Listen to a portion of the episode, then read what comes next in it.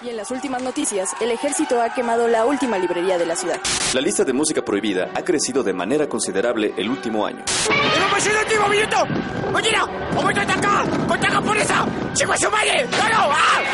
¡Seguimos informando para Freak News!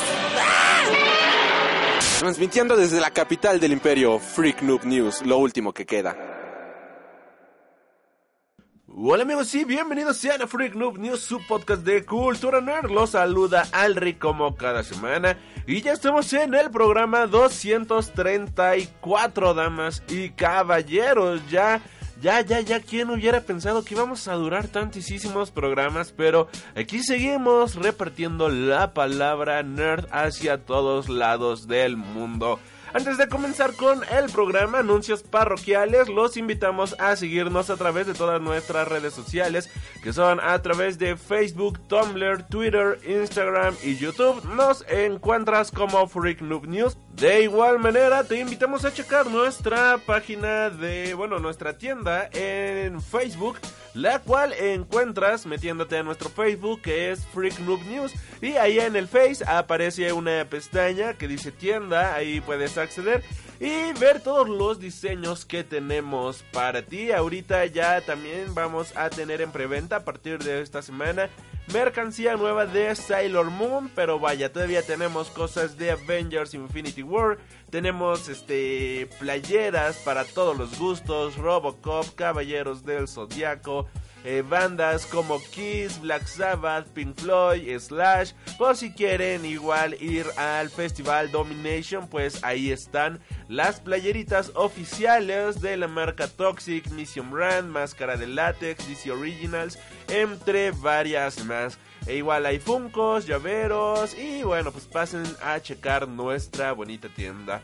De igual manera, si estás escuchando esto a través de Front Row Radio todos los lunes a las 7 de la noche hora de la Ciudad de México y 8 de la noche hora de Chile, te invitamos a que si te agrada el programa o no puedes escucharlo completo, lo descargues o puedes descargarlo ya sea a través de iTunes, iBox, Google Podcast, Mixcloud, eh, TuneIn Radio que, y también lo pueden ver luego en YouTube. Así que si estás escuchando el programa, ya sea a través de Front Row Radio o pues lo estás escuchando en alguna de estas retransmisoras y se te hace más fácil descargarlo a través de otra este transmisora, pues puedes hacerlo en cualquiera de todas estas. Es completamente gratis y pueden encontrar todo. Hay Splicker también, hay, hay varias, hay muchísimas. Así que bueno, ya saben, pueden encontrar nuestro catálogo completo, todos los 334 programas que hemos sacado hasta la fecha. Y como hoy, damas y caballeros, es domingo de resurrección pues hemos decidido hablar sobre cómics que tratan sobre esto. Y hemos elegido Judas y el cómic de American Jesus, dos grandes historias que espero que les fascine y que les pique ahí la, la curiosidad para que vayan y lo compren en su punto Panini favorito o en su tienda favorita. Panini no nos patrocina todavía, pero estaría bonito que algún día le, le, hagan llegar este programa a Panini, que vean que hablamos muy bonito de sus cómics. Y bueno, ahora sí, sin más, este, ya saben, aquí todas las noticias, reseñas de cine y muchísimo más en Freak Noob News. Y sin más, pues comenzamos con el programa de la semana. ¿Me escucha, Jerry? No, no quiero romper tus reglas ni nada. Es tu casa, tu mundo, tu trono de Julio César. Pero te diré lo que pienso sobre la escuela, Jerry. Es perder el tiempo, un montón de gente tropezando entre sí, el, tipo de pregunta dos más dos y todos responden cuatro. Luego la campana suena, te dan un vaso de leche, un pedazo de papel que dice que puedes ir al baño o algo así. Es decir, no es para gente lista, Jerry. Sé que no es una opinión popular, pero es lo que pienso sobre eso. Este fue un buen desayuno, Beth. De veras te luciste con esos huevos. Desearía que tu madre los hubiese comido. Y regresamos al Freak Noob News Podcast, su podcast de cultura nerd. Y ahora vamos a iniciar con la primera reseña de la semana. El, bueno, el primer cómic del cual vamos a estar hablando el día de hoy. Y es nada más y nada menos que Judas de Jeff Loveness y Jakub Rebelka. Judas Iscariote es una de las figuras más trágicas de la Biblia, un acólico, un traidor, un villano, pero de, pero de no ser por Judas, la historia de Jesús no funcionaría. Desde antes de nacer era un esclavo de la historia, en una religión que se fundó sobre la redención y el perdón, un hombre tuvo que sacrificarse por todos y no fue Jesús. Escrito por el nominado al Emmy y al WGA Award Jeff Loveness, escritor de Nova, e ilustrado por Jakub, Rebelka, ilustrador de Namesake, Judas es una odisea visualmente cautivante de espiritualidad y fantasía que sigue el camino de Judas Iscariot por las profundidades del infierno, mientras lucha con su papel en la historia más grande jamás contada, enfrentando pruebas y tribulaciones tomadas entre líneas de la Biblia. Entre gente que lo recomienda tenemos a Mike Minola, creador de Hellboy, que pues ya habremos mencionado en la review de Hellboy, que dice, Jakub Rebelka es un genio del mal, ocurren muchas cosas en cada ilustración, pero incluso así resultan tranquilizantes y hermosas, como demonios lo logran. Y por otro lado, Vulture menciona, qué cómic tan hermoso, Jeff Loveness compone frases como líneas de un anhelante poema en segunda persona, pero la parte parte más exquisita del libro es el delicioso arte de Jakub Rebelka, con sus colores acallados y figuras semejantes a las de Klimt.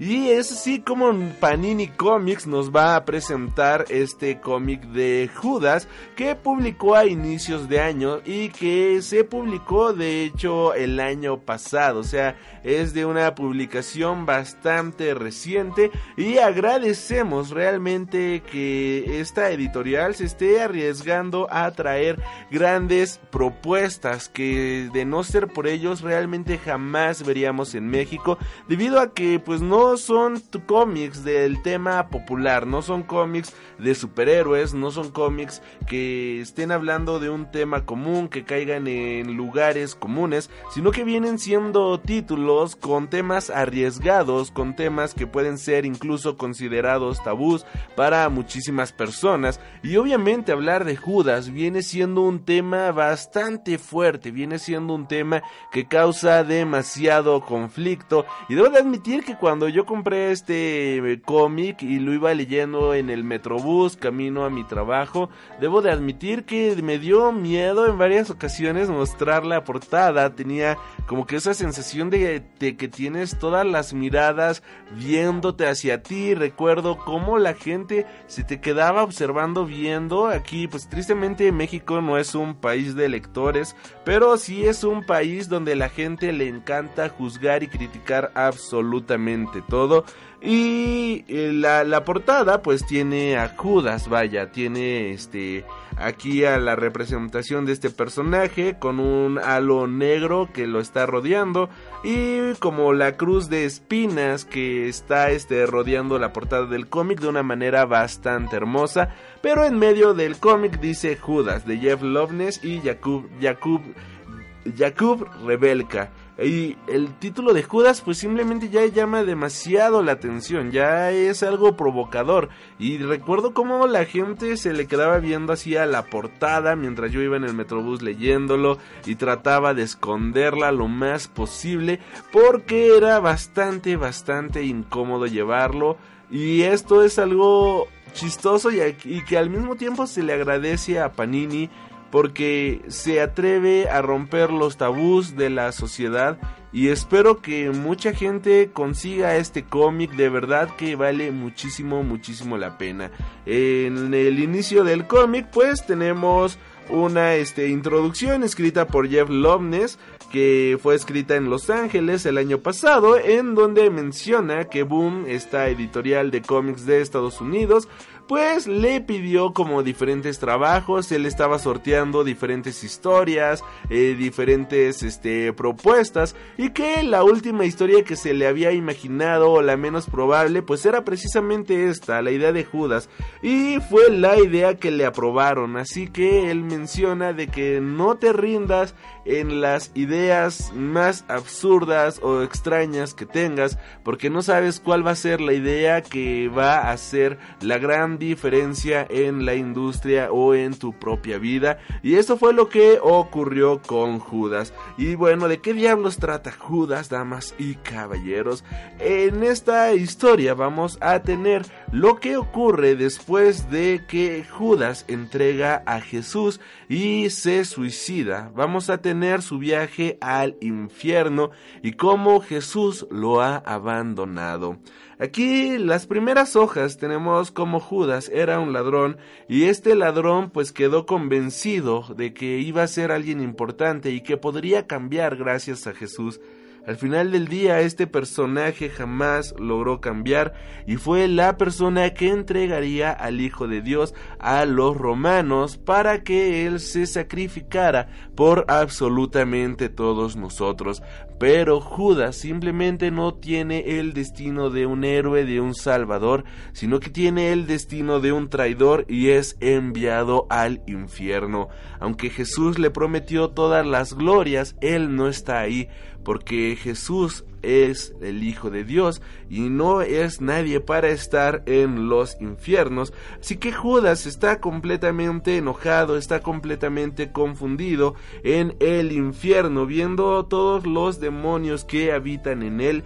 Y es aquí una de las partes quizás más intrigantes y más hermosas que tiene el cómic. Y como bien menciona Mike Minola en la contraportada de este título, en este cómic tenemos secuencias completamente oscuras, tenemos secuencias que son realmente aterradoras, pero están ilustradas de una belleza, con una belleza tan grande que se vuelve un horror hermoso, un, un horror que es visualmente agradable y se vuelve algo dulce y tétrico al mismo tiempo, una dualidad bastante extraña y que no se ve todos los días en los cómics. Es un arte muy pero muy preciso lo que vemos en esta historia y es así como Judas, en medio de todos los condenados, conoce a Lucifer, el ángel caído, el ángel que se rebeló en contra de Dios, y le habla a Judas de una manera completamente fraternal, diciéndole que no es su culpa el hecho de que él esté ahí,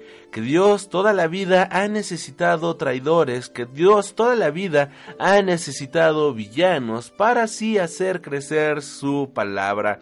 Y nos empiezan a contar diferentes historias. Vemos cómo Jesús está siendo clavado en las cruces, mientras que él le dice al ladrón que está a su lado, en verdad te digo que hoy estarás conmigo en el paraíso. Judas dice que él no merece estar en el paraíso con él porque él lo traicionó, pero Lucifer le dice que ese era su papel, el papel del traidor, el papel del villano en la historia. Le menciona la historia de un faraón, que Dios endureció su corazón para que rechazara a Moisés porque él necesitaba un villano. Luego Dios envió plagas a su gente, destruyó su imperio y mató a su primogénico, primogénito. Y ahora Faraón se ahoga eternamente en un océano de sangre y orgullo, porque Dios necesitaba un villano. Tenemos la historia de Goliath, el monstruo de las historias de la infancia de muchos pero a fin de cuentas un simple soldado más, luchando del lado equivocado de la historia, enviado aquí porque, bueno, enviado al infierno, porque llamaba a Dios por otro nombre, y ahora lucha a ciegas sin victoria, sin muerte, en una guerra eterna contra otros iguales a él, todos enviados al infierno por un Dios que nunca conocieron. También nos muestra la historia de Jezebel, una gobernante cruel, que es bastante cruel hasta cierto punto, pero Dios le ha hablado a crueles antes, entonces ¿por qué no la salvó a ella? Porque ella era ambiciosa y no necesitaba de Dios, Así que Dios la envió al infierno para que cayera eternamente sin jamás llegar a ningún fondo. Y tenemos también la historia de la mujer de Lot. Ni siquiera supimos el nombre de ella, tan solo otra refugiada que huía del genocidio de Dios en Sodoma y Gomorra. Pero ella pecó porque miró hacia atrás, la castigó por atestiguar los crímenes que Dios cometía contra la humanidad. Y es así como Dios a lo largo de la historia ha necesitado de villanos para hacer crecer su palabra. Es así como Judas se da cuenta de su papel en el infierno y como no tiene mayor redención que estar ahí. Y Lucifer continúa hablando con Judas y le dice que él era de allá arriba, él estaba en el paraíso junto con Dios, pero él vio la verdad y se dio cuenta de que todo era un engaño, así que se rebeló contra Dios, se rebeló contra sus mentiras y se rebeló contra esta falsedad que estaba creando en la tierra. Y entonces Dios lo dejó caer a la tierra, y es así como comenzó a caer, y es así como Lucifer se convirtió en el primer ángel caído. Como caíste del cielo, Lucero, hijo de la mañana, tú que debilitas las naciones. Y Lucifer le comenta a Judas, y en esa caída aprendí, esto, incluso esto, tenía que suceder, sin importar cuánto lo combatas, cuánto desees ser libre, no puedes escapar de tu propia historia. Conoces mis historias, pregúntate qué es lo que he hecho, ¿soy en verdad el villano que él afirma? Yo te ordeno que mates en mi nombre, que asesines a tus hijos, Exijo que me alaben todo el tiempo. Te obligo a reprimir tu propio ser. Yo te envío, yo envío a mis hijos aquí. ¿Como acaso soy como él? No, yo solo quiero que seas libre, que te conozcas a ti mismo, que conozcas la verdad, que él está dañado, igual que todos nosotros. Así que envía a su único hijo para salvarlos, para pavonearse como si fuera humano, como si tuviera idea alguna de lo que significa ser como todos nosotros. Estuviste con Jesús, ¿cómo se sentía? ¿Cómo se sentía en realidad? A lo que Judas menciona, es como si te escupiera en tu propia cara. Y entonces Lucifer se prepara para algo. Algo ha ocurrido en la tierra. Jesús ha muerto, pero no ha ido al paraíso tal como él esperaba, tal como toda la historia pensamos que debería de ocurrir sino que Jesús ha aparecido en el infierno, rodeado de todas las almas caídas que ha condenado a este lugar, y es ahí como por sorpresa para todos Jesús se encuentra, el Hijo de Dios, en el lugar menos esperado por todos. Jesús finalmente ha llegado al infierno después de su muerte, y todo es confusión, no sabe realmente por qué está ahí, no sabe qué ha ocurrido, y al parecer esto solamente es una obra del mismísimo Lucifer, pero esto no es obra de él sino que Dios ha muerto por los pecados del hombre y ahora carga con absolutamente todos nuestros pecados y se ha condenado a sí mismo a una vida llena de dolor y sufrimiento en la cual va a tener que soportar los pecados de todos nosotros y él mismo se ha condenado a esta realidad. Dios lo ha traicionado, Dios ha traicionado a su propio Hijo para que Él se sacrificara por absolutamente todos los humanos. Pero Jesús no ha cometido pecado alguno. Es, son los pecados del hombre lo que, los que realmente lo están condenado. Jesús solamente ha cometido un pecado y todavía no es momento de revelarlo. Y es así como Jesús comienza a caer infierno tras infierno hasta llegar a lo más profundo que existe, un lugar a donde ni siquiera el mismísimo Lucifer se atreve a ir. Y entonces Judas, que ha tenido una infinidad de aventuras junto con Jesús, se da cuenta de algo en su rostro. Es la primera vez que lo ve finalmente como un ser humano, alguien temeroso, alguien perdido, alguien confundido, y que a la hora de mirarse cara a cara, frente a frente, Jesús pone cara de culpa. Es la primera vez en la historia en la que lo ve de esta manera, un ser completamente vulnerable.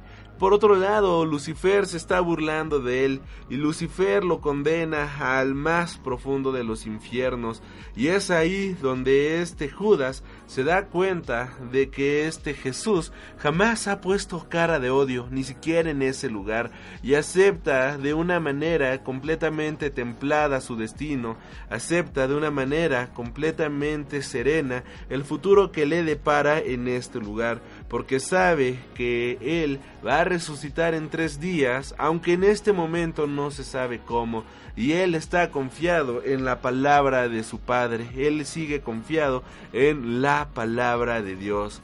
Aquí es donde nos presentan también a un ladrón que Jesús condenó a muerte y que Jesús lo condenó al infierno. Este ladrón le dice, yo morí a tu lado. Te observé otorgarle la salvación al otro ladrón por un capricho, porque te rogó como un niño. No sabías nada de su vida, de sus delitos, de lo que yo le vi hacer, pero lo salvaste y a mí me torturas, ¿por qué? ¿Era yo un peor ladrón? ¿Era yo un peor hombre? A lo que Jesús responde, yo traté de salvarte, traté de salvar a todos, pero no lo hice.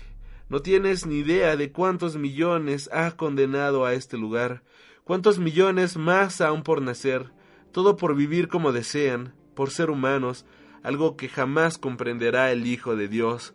Y aquí nos muestran escenas de cómo el ladrón que Jesús ha salvado y que lo ha invitado a cenar junto con él en el paraíso era una persona completamente desagradable, mientras que el otro, un ladrón solamente de poca monta, es condenado a ser torturado por demonios en el infierno. Judas lo enfrenta cara a cara y le dice Lo sabías, todo este tiempo lo has sabido, sabías que yo te iba a traicionar, a lo que Jesús le responde que sí, pero que no había otra manera, y Judas, con todo el dolor de su ser, le responde Entonces me equivoqué, yo no te traicioné, tú me traicionaste a mí. Y es aquí como Jesús continúa cayendo y continúa cayendo a un lugar completamente oscuro, a un lugar a donde, como bien mencionamos, ni el mismísimo Lucifer se atreve a ir, pero Judas entiende de que realmente no había otra manera, que si querían salvar a la humanidad entonces Jesús se tendría que sacrificar y tendría que haber un villano tal como lo menciona el mismísimo Lucifer. Y es así como Judas se da cuenta de su papel en la historia. Judas tiene que perdonar a Jesús para poder otorgarle el perdón y que él pueda sanar su único pecado, que ha sido traicionar a Judas. Y es así como comienza a bajar entre todos los infiernos y criaturas y demonios cada vez más repugnantes y cada vez más aterradores comienzan a cerrarle el paso, comienzan a detenerlo, pero nadie se atreve a donde él va, nadie se atreve a ir al final de todo, el final donde se encuentra Jesús, el final de la última esperanza, la muerte de la misma, la muerte de la esperanza, en donde Jesús está condenado a morir lentamente por la eternidad. Pero Jesús ya no se encuentra solo en este lugar, ya no tiene por qué seguir muriendo aquí en la completa soledad en el final de absolutamente todo. Y es aquí cuando Jesús le comenta a Judas, lo he visto todo, lo veo, habrá muchísimo dolor y muerte, todo por causa mía, sufrimiento incesante, todo en mi nombre, no fui suficiente, no pueden ser salvados. Lucifer tenía razón, siempre tuvo la razón, la historia está dañada. Pero Judas le pide que se calme y que lo siga, y es así como comienzan a ir lentamente hacia arriba. Y es aquí donde Jesús le menciona su gran pecado, el haberlo traicionado, y le pide a Judas que lo disculpe.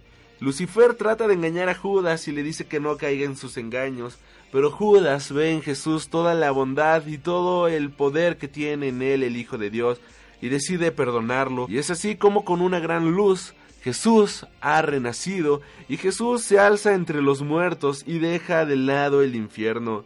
Pero él ve a Judas y le dice que le va a contar a Dios todo lo que él ha hecho y que la historia no estaría completa si no fuera por personas como él. Pero mientras Jesús sube, Judas se queda en el infierno y no importa que esté aquí, él sabe lo que tiene que hacer, él sabe que el bien tiene que hacerse incluso en el lugar más oscuro que exista y no importa que él se quede sin palabras, él estará ahí para sanar a las personas que más lo necesiten, aunque se trate del mismísimo infierno, ocupando las palabras que aprendió de Jesús Bienaventurados los que lloran, porque recibirán consuelo. Bienaventurados los compasivos, porque obtendrán misericordia. Bienaventurados los puros de corazón, porque ellos verán a Dios. Y es así como un grupo de condenados se reúnen alrededor de Judas, su nuevo Salvador. Y es así de esta manera como concluye este cómic de Judas, una historia bastante intrigante y bastante poderosa en muchísimos sentidos y que realmente desafía las expectativas, como dijera cierta editorial de cómics, debido a la, al mensaje tan poderoso que tiene, debido al tema tan arriesgado y sobre todo este tan provocador que viene manejando, que no es un tema sencillo y como bien mencionaba, eh, el salir con este cómic a la calle es como si estuviera saliendo a leer, no sé, pornografía o algo por el estilo, debido a que vivimos en una sociedad tan cristiana, tan católica, que simplemente te que, que, te da cosa, vaya, salir con este tipo de títulos, con este tipo de portadas, con este tipo de encabezados a la calle, a, cualquier otro lugar, porque dices, what the fuck, la gente este, te empieza a ver, te empieza a juzgar, pero realmente que es una obra que vale muchísimo, muchísimo la pena.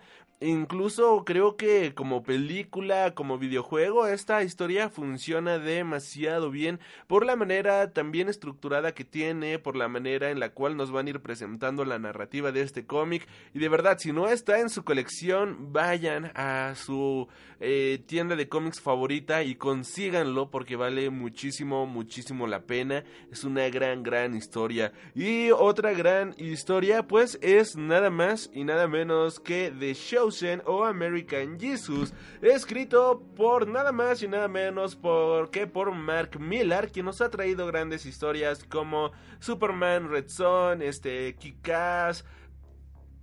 y toda una infinidad de títulos que vaya, es ya es un dios ese hombre. Y también viene ilustrado por el ilustrador Peter Gross, que nos, va a, que nos va a poner unas acuarelas hermosísimas a lo largo de toda esta historia. Eh, American Jesus es una serie limitada de tres cómics escrita por Mark Millar y este, dibujada por Peter Gross. Se publicó entre febrero y agosto del año 2004 por la editorial Dark Horse Comics. La, gran, la historia perdón, gira en torno a Judy, un joven de 12 años que descubre ser la encarnación de Jesucristo. Los tres volúmenes fueron reeditados en un compilatorio de tomo único bajo el nombre de American Jesus, el elegido, o eh, Jesús americano, el elegido, con el subtítulo de libro 1, primer libro, dando a entender que en algún momento el autor va a retomar la historia con alguna secuela. Y bueno, como bien mencionábamos, eh, la, la hipnosis pues nos cuenta la historia de Judy Christianson, que pues Vaya, ¿qué, qué, qué nombre, ¿no? Ya para empezar. Judy Christian Son, hijo de Cristo. Ya, ya para empezar ahí las referencias están a, todo lo que da. Y bueno, en el primer volumen tenemos que este Judy, junto con uno de. Ah, bueno, aquí de igual manera que con Judas va a haber spoilers. Solo que aquí, pues, un poquito más este contados a manera de anécdota y no tan textual como lo hice ahorita con Judas, ¿vale? tenemos que tenemos que Judy va este a, va falta a la escuela, ¿no? Va a estar con unos amigos, faltan a la escuela y pues tienen un accidente. Y este Judy, pues ah, mientras eh, eh, eh, va regresando a su casa, un camión se voltea y pues el camión le cae prácticamente encima. Lo llevan al hospital, todo el mundo está completamente preocupado, viendo qué diablos pasó. Pero no pasó absolutamente nada. Lo único que pasó es que él no tuvo ningún rasguño. Y aquí tenemos a una enfermera bastante creepy que le dice, oh, tú, tú, tú vas a ser muy, pero muy especial, jovencito. Y vaya, aquí vemos que él sobrevive y de repente vuelve a la escuela como si nada hubiera pasado y aquí en la escuela comienza a responder cualquier cosa sin ningún problema. El maestro le pregunta, no sé, ¿cómo se llamó el avión que llevaba este la bomba atómica Hiroshima? Y no, pues se llamaba fulanito de tal, que cuál es este la raíz cuadrada de 20.000, 80.000, no, pues qué es tanto. ¿Cuál es el, el, no sé, la o sea, cualquier cosa este tipo lo podía responder sin ninguna pregunta. Haciendo obviamente claras referencias a cuando Jesús empieza a hablar con los sabios. Es, tiene este cómic está plagado de referencias. Este. Y él se empieza a enorgullecer, vaya. Este, la madre de Judy pues es llamada a la escuela para ver cómo su hijo responde preguntas de diferentes áreas científicas sin ningún tipo de dificultad, este, frente a estudiantes, profesores y todo esto. Y su madre se muestra molesta al ver esto y decide llevarse a, Judy a su casa. Ya este, ellos tienen ahí este una conversación Y este, su madre le habla de la vida de Jesús, haciendo un contraste entre la de su hijo y tratando de explicarle sutilmente que él es especial. Judy malinterpreta la situación y este erradamente dice, oh por Dios, soy un maldito X-Men, o sea, soy un maldito mutante. Su madre se sorprende al escuchar esto y al ver que él no puede explicarle a su hijo su condición, lo, lo manda a su cuarto a leer la Biblia. En este punto, pues tenemos como este Judy, pues acaba de leer ciertos fragmentos de la Biblia y dice, puta madre, soy este la encarnación de Dios. Ya para el segundo libro o volumen 2 tenemos, o capítulo 2, como quieran llamarle. Lo más correcto sería capítulo 2 y somos este si tomamos en cuenta que el libro 2 pues sería la continuación de esto, tenemos que Judy va a buscar al padre del pueblo, que es el padre Tom, y le dice que si es posible que él pueda ser la reencarnación de Jesús. A lo que el padre pues dice, brother, no, no, no, no eres tan especial, ¿sabes? Muchas personas a lo largo de toda la existencia se creen, este, eh, Jesús, Dios en persona, se creen que son la reencarnación mandada de, de, de, Dios a la tierra, pero no, o sea, no lo eres, no eres especial y métetelo en la cabeza.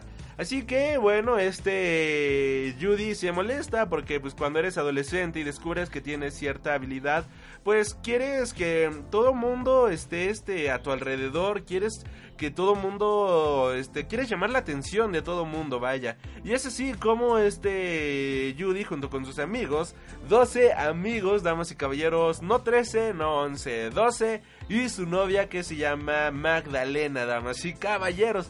Referencias sutiles aquí no las hay. Así que este empieza a ver de a ver qué hizo Jesús. Veamos. Aquí dice que en la, en la Biblia y convirtió el agua en vino. Y así empiezan a replicar este cada uno de los eh, de los ¿cómo se dice? Empiezan a replicar cada uno de los milagros que hizo Jesús. Y resulta que le empiezan a salir, ¿sabes? Le empiezan a a este las cosas empiezan a salir bastante bastante bien Así que durante los recreos, Judy se vuelve al centro de atención impartiendo cultura a sus amigos y compañeros, comparando las diferentes entregas de Star Wars con el Nuevo y el Antiguo Testamento. También vemos los efectos negativos de su nueva fama. Judy es atacado por Peter Caldwell en los baños del colegio, siendo rescatado, rescatado por el señor Fremont, su profesor, quien aprovecha la oportunidad para pedirle a Judy que vaya a ver a su madre que sufre de cáncer. Esa tarde en su casa, Judy decide que para estar a la altura de su condición divina debe de hacer ciertos cambios en su vida, entre ellos dejar de autocomplacerse, vaya. Para esto Judy comienza a leer cómics a modo de distracción. Es también en esta parte de la historia donde habla de la extraña relación entre sus padres, quienes nunca, quienes nunca han tenido relaciones sexuales. Mientras Jodie estaba en su cuarto mirando por la ventana a Maggie, su vecina, mientras se cambia de ropa, es sorprendido por su madre que le dice que un amigo lo está buscando. Jodie baja y se encuentra con Peter Caldwell en la puerta. Peter amenaza a Jodie con un cuchillo y lo lleva hasta el hospital donde descubrimos que su padre está en coma. El señor este Caldwell conducía el camión que debió haber matado a Judy. Peter guarda un gran récord contra Judy debido a que es el causante de que su padre esté en coma, así que le obliga a que haga despertar a su padre. Una vez dentro, pues lo hace, vaya, hace el milagro y, y, hace que su padre despierte. Así que, damas y caballeros, este... Él sale diciendo la frase, el joven es la prueba viviente de que Dios y el paraíso existen. Finalmente entiende los temores del Padre. Si el paraíso es real, entonces el infierno también lo es. Y para el volumen 3 o el capítulo 3 es de este cómic, pues tenemos que está el padre O'Hagan predicando... Eh, el, pa, el, el padre del pueblo está predicando ahí este... Eh, en la iglesia, pero la iglesia está casi totalmente vacía. Y este Judy le, le castiga, vaya, le reprime diciéndole que eh, él solamente está guiando una fe que no logra comprender, porque si lograra comprender la fe, entonces lo estaría alabando a él y no a falsas estatuas, tal como lo hacen las personas en la iglesia, que solamente son personas que no logran comprender este, la gran divinidad de nuestro Señor, vaya, su gran divinidad.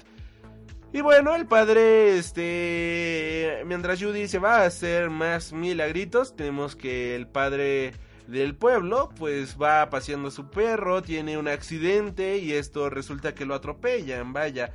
Así que, este, lo que hace es llevar a su perro a, este, a, junto con este, con Judy, y le dice, si de verdad eres Dios, ayúdame a ayúdame a resurreccionar, ayúdame a revivir, ¿no? Resurrección, ¿qué, onda con mis frases? Ayúdame a revivir, ¿no? A mi, a mi mascota, tú eres el Hijo de Dios, demuéstralo, ayúdame a demostrar que eres de verdad. Y entonces Jesús, Dios encarnado, Judy lo hace. Y lo que hace es revivir al perro y vaya, aquí tenemos este una escena bastante eh, interesante ya que ocupa todo su poder, ocupa toda su magia, por decirlo de cierta manera, y el perrito revive y él dice, oh por Dios, tenías razón, tú eres el verdadero hijo de Dios, y no queda más que inclinarse ante su presencia. Este, Judy emocionado besa a su novia y su novia le dice, wey, qué pedo, te apesta la boca bien cabrón, o sea... Eh, es como si te estuvieras pudriendo por adentro, hijo, así que por favor, lávate, lávate la boca, que, que, no es agradable besar a gente como tú, ¿no? Y ya, este, vemos que su madre dice, ¿sabes qué? No lo vamos a poder seguir teniendo aquí. El padre dice, pero es nuestro hijo, no se lo pueden llevar. Y entonces viene la enfermera que se lo llevó, que, que lo vio, ¿no? La primera vez y le dice, yo te dije que ibas a ser especial, ahora es momento de que conozcas a tu padre. Y, aquí, bueno, viene la gran revelación del cómic, que es un giro que si bien se veía venir, quizás este estaba tan bien y bonito el cómic que no queríamos que esto ocurriera. Y, y la señora, la enfermera, se ríe y le dice, jajaja, adiós, no. ¿Por qué crees que eres Dios? Y dice, porque leí la Biblia y entonces descubrí que soy la reencarnación de Dios, porque tengo sus poderes y puedo hacer todo esto tal como hacía Cristo. Le dice, hijo, brother, tú no eres la reencarnación de Dios, tú eres el anticristo. Y así que vamos a conocer a tu padre, que es Satanás, que te ha enviado a la tierra a traer el apocalipsis y el final de los tiempos a este bonito lugar. Y ya pasa el tiempo y vemos que el anticristo se ha convertido en el presidente de los Estados Unidos de América, damas y caballeros. Y entonces está hablando con otra persona y le dice, antes de iniciar todo esto me gustaría hablar con Jesús, ¿crees que se pueda? Y le dicen, sí, no hay ningún problema con que hables con él, realmente este, ambos son parte de la misma moneda. Y bueno, aquí tenemos como todo mundo, bueno, aquí viene la reflexión final del cómic que aparece ahí, es que todo mundo creemos ser este los héroes de nuestra historia sin darnos cuenta de que la historia necesita también sus propios villanos, aunque dependiendo la manera en la cual interpretes este villano es si es necesario para la trama o, o si no lo es, porque la historia más grande de la Tierra era obvio que necesita de un villano. Y bueno, lo mismo vimos con Judas, el villano de la historia y lo mismo lo mismo vemos aquí el villano pero ahora del apocalipsis dos grandes historias dos grandes este tramas que, que ya pueden encontrar gracias a Panini Comics uno nos habla sobre el gran elegido y el otro nos habla sobre el gran traidor. Y no había mejor oportunidad para hablar de estos personajes que en esta época, en este cómic, en estas bonitas fechas de resurrección. Así que damas y caballeros, con esto nos vamos ahora hacia, bueno, con esto concluimos las reseñas del día de hoy, pero vamos, nos vamos con más reseñas. Ya no de cómics, sino que nos vamos ahora a nuestra sección de Freak Cinema, en donde hablamos de lo mejor del mundo del cine. Que en esta semana, pues, lo mejor del mundo del cine, lo digo entre comillas. Estas reseñas han sido subidas también a YouTube, así que este, si tú ves los videos de YouTube, entonces puedes adelantarle un poquito más para llegar directo a las noticias de la semana. Si no has visto las reseñas de las películas que vamos a hablar en esta ocasión, que son Hellboy y La Llorona, pues te invito a que te quedes para saber si ir a ver estas películas al cine o esperarte a que salgan en Netflix o Disney Plus o Hulu o cualquier lugar que tengan contratado para ver películas. Así que regresamos aquí a Freak Noob News Podcast.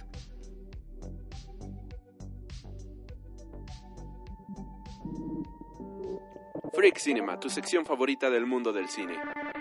Obi-Wan never told you what happened to your father.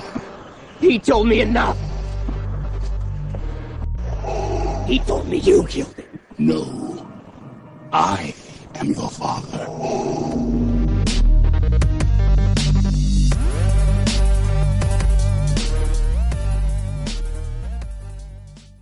En esta ocasión vamos a hablar de la película de La Maldición de la Llorona. La Maldición de la Llorona viene siendo la nueva película que es parte del el universo creado a partir de la cinta de El Conjuro. El año pasado tuvimos la película de La Monja y ahora el productor James Wan nos va a presentar la historia de la leyenda de la Llorona. Una leyenda bastante conocida por absolutamente todos en América Latina y que es imposible no haber escuchado de ella cuando era éramos niños e incluso a muchos de nosotros nos aterraban con historias de que si te portabas mal la llorona iba a venir por ti o cosas de que si vives cerca de un río se escucha el lamento de la llorona e incluso en muchos pueblos aquí al menos en México sigue siendo una leyenda bastante viva aunque ya sigan y sigan pasando los años. Puntos buenos que tiene la película viene siendo la manera en la cual adaptaron la historia de la llorona a un contexto americano ya que si bien esto viene siendo una leyenda demasiado mexicana, demasiado de América Latina, de igual manera pues es muy difícil adaptarla a otro contexto, a otro país, es difícil adaptar nuestras leyendas a otra región y al menos aquí le dieron un aspecto bastante interesante, pero al menos en el contexto de la cinta tiene demasiada lógica. De igual manera el guion es bastante sencillo, pero no por esto es malo, no se complicaron la existencia metiendo a mil personajes, no se complicaron absolutamente nada a la hora de justificar las cosas, sino que simplemente es de mira, la llorona es una especie de demonio que está vagando por la tierra, buscando niños para ahogarlos y punto final, ahora tú debes de proteger a tus hijos porque la llorona viene por ti, eso es prácticamente el argumento de la historia, un argumento bastante sencillo, adaptaron literalmente la leyenda a una película, y lo hicieron de una manera sencilla, simple y que funciona a lo largo de la cinta. Realmente es una película que gracias a este argumento tan sencillo se logra sentir bien desarrollado, se logra sentir una película que tiene pies y cabeza y que no le falta ni le sobra absolutamente nada. Lamentablemente no todo es miel sobre hojuelas y esta cinta pues en algunos momentos se llega a sentir bastante forzada no por la historia sino por las actuaciones y los diálogos de ciertos personajes. En esta película tenemos a un personaje que no cree en lo más mínimo en fantasmas, no cree en dioses, no cree en absolutamente nada. Y aunque ya vio a la llorona, ya vio que es real, ya vio que eh, la maldición es algo que existe, este personaje sigue sin creer. Incluso hay una escena que eh, llega a chocar bastante, o al menos para mí se me hizo bastante ilógica, porque este personaje está desesperado por ayuda y va a pedir ayuda, va con el padre, va con un santero, o sea, va a buscar ayuda con quien sea y después ya cuando le están ayudando es de, ay, pues como que no creo mucho en tus métodos, no creo mucho en Dios, no creo mucho en los santos, yo creo que me estás tomando el pelo, de seguro esto es un truco de magia y es de, por Dios, ya viste a la llorona, ya viste el daño que le puede hacer a tus hijos, ya viste todo lo que puede hacer. Estás viendo que cosas paranormales están ocurriendo en tu propia casa, en tu propia vida, y sales con que estos son trucos mágicos, simplemente como que no tiene coherencia, vaya. igual, al igual que esto, digamos que los personajes caen en muchos clichés, sobre todo el personaje de la niña, que se convierte en un clásico cliché del cine del terror y empieza la película a caer en varios clichés, la película comienza a caer en varios lugares recurrentes que le pierden la emoción a lo que estás viendo porque deja toda la originalidad, dejan todo lo que podrían explotar con este personaje de la Llorona. Y tristemente la película tiene demasiados clichés, tiene demasiados convencionalismos que desperdician por completo al personaje de La Llorona. Y esto es algo extraño, vaya, porque si bien es un personaje que logra ser aterrador, que es un personaje que sí, visualmente se ve increíble e impactante, simplemente no está tan bien aprovechado porque le dan mayor importancia obviamente a la familia que está siendo afectada, pero esta familia, sus diálogos, sus decisiones, como que no tienen ningún tipo de sentido, no tienen muchísima lógica, o sea, carecen de, de, sentido común, vaya, y esto hace que la película se sienta un tanto desabrida. Eso sí, es una película que logra ser demasiado entretenida de inicio a fin. Quizás los sustos son algo pobres, pero al menos la trama resulta ser entretenida. Si esta película no tuviera tantísimos clichés y sus personajes actuaran con un poquito de sentido común, sería una historia de terror perfecta, ya que supieron adaptar demasiado bien la leyenda de La Llorona a un contexto americano, pero no supieron cómo explotarlo de buena manera. Es por eso que a esta cinta, si tuviera que darle una calificación, le doy un muy buen merecido 6 sobre 10, porque es bastante entretenida, pero no deja de ser una película cliché más de este inicio de verano. Pero como siempre digo, esta es mi opinión al respecto de la cinta, déjame en la cajita de los comentarios a ti cómo se te ha hecho esta película, y de igual manera te invito a suscribirte para no perderte ningún contenido cada semana.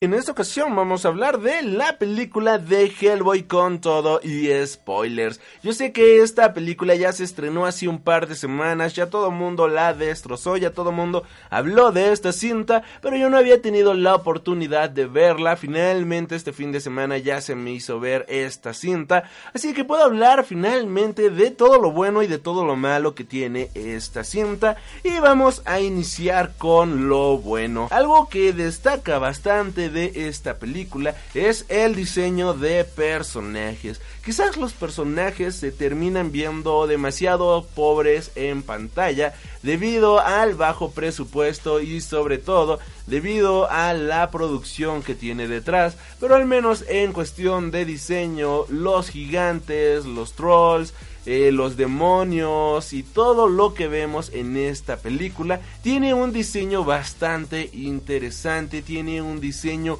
muy agradable y grotesco qué es lo que más resalta de esta película. Y dicho esto, nos vamos con lo malo de la película. Quien ha ido al cine o quien ha visto por lo menos un par de películas en su vida, sabrá que cada cinta se divide en diferentes actos. Tienes el primer acto en donde te presentan a los personajes, tienes el nudo, el problema al que se van a enfrentar los personajes y el clímax, que es en donde se resuelve este la situación que nuestros personajes se van a enfrentar y el final. Pues digamos que las personas que hicieron esta película pues mandaron esto por completo al carajo y revolvieron todo lo que debería de llevar un orden cronológico, todo lo que debería de tener orden, lo revolvieron por completo y simplemente no se siente una coherencia estructural en el guion ni con lo que está pasando.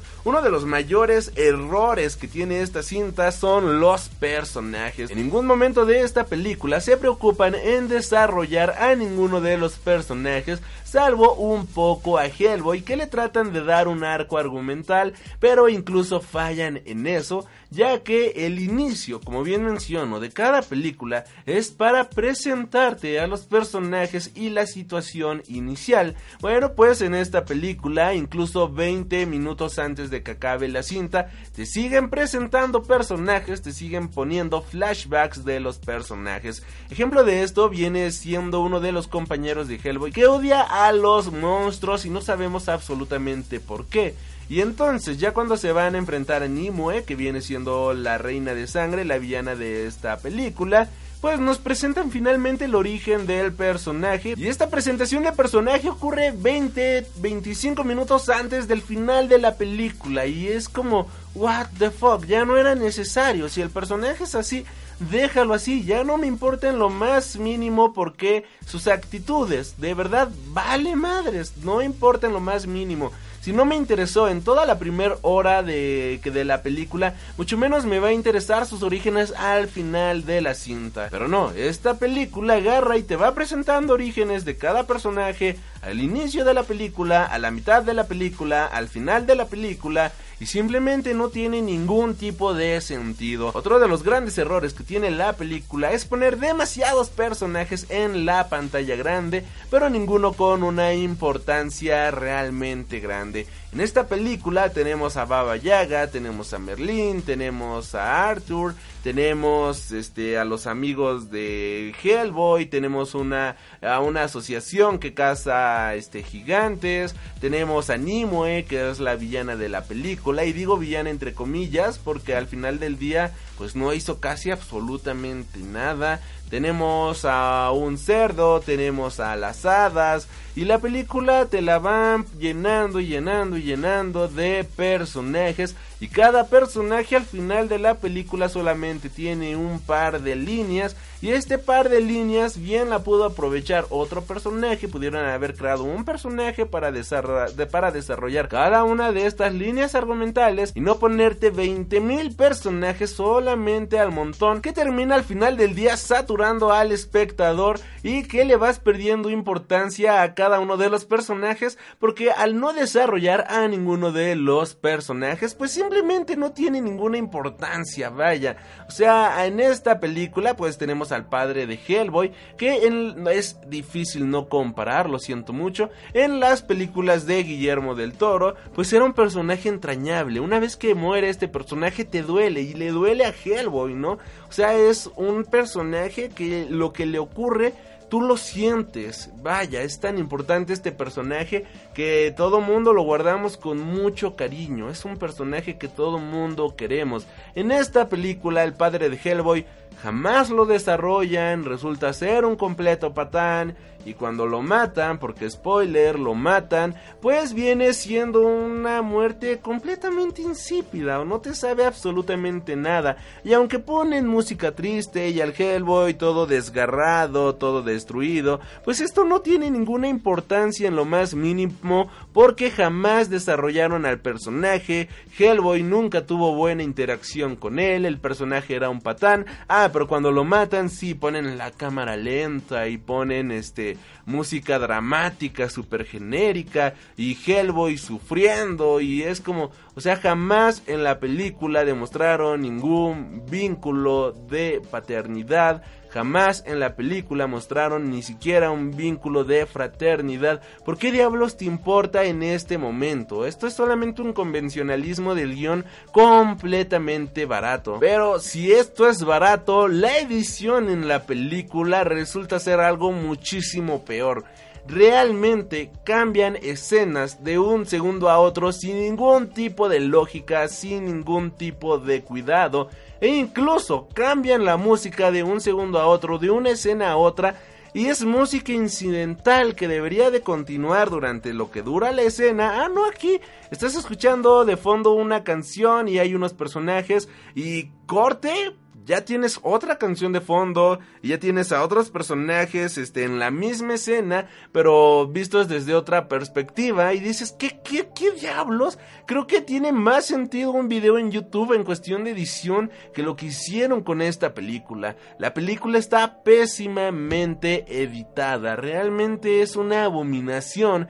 y para esto les pagaron, de verdad, se sienten orgullosas las personas que hicieron la edición de esta película. Porque aquí no sé quién tuvo la culpa, si los productores, si los editores, si las personas encargadas detrás de las cintas, si el director o qué diablos, porque la edición es realmente lamentable, se siente como un monstruo de Frankenstein en muchísimos, muchísimos sentidos. La cámara, la fotografía no tiene sentido, no tiene lógica en muchas escenas y realmente esto hace que la película se vuelva un pequeño dolor de cabeza. Y el último clavo en el ataúd viene siendo los efectos visuales. Madre de Jesután, hacía años que no veía efectos visuales tan pobres y tan mediocres como lo que tenemos en esta película. Los personajes se ven falsos a más no poder. El amigo chino de Hellboy resulta que se convierte en una especie de chita, pero es la cosa más falsa del maldito mundo. Por Dios, esto es de tutorial 1 de After Effects o un rollo así. Se ve virtual, se ve falso, la sangre se ve súper falsa. Y tristemente Hellboy también se ve falso en muchísimas escenas.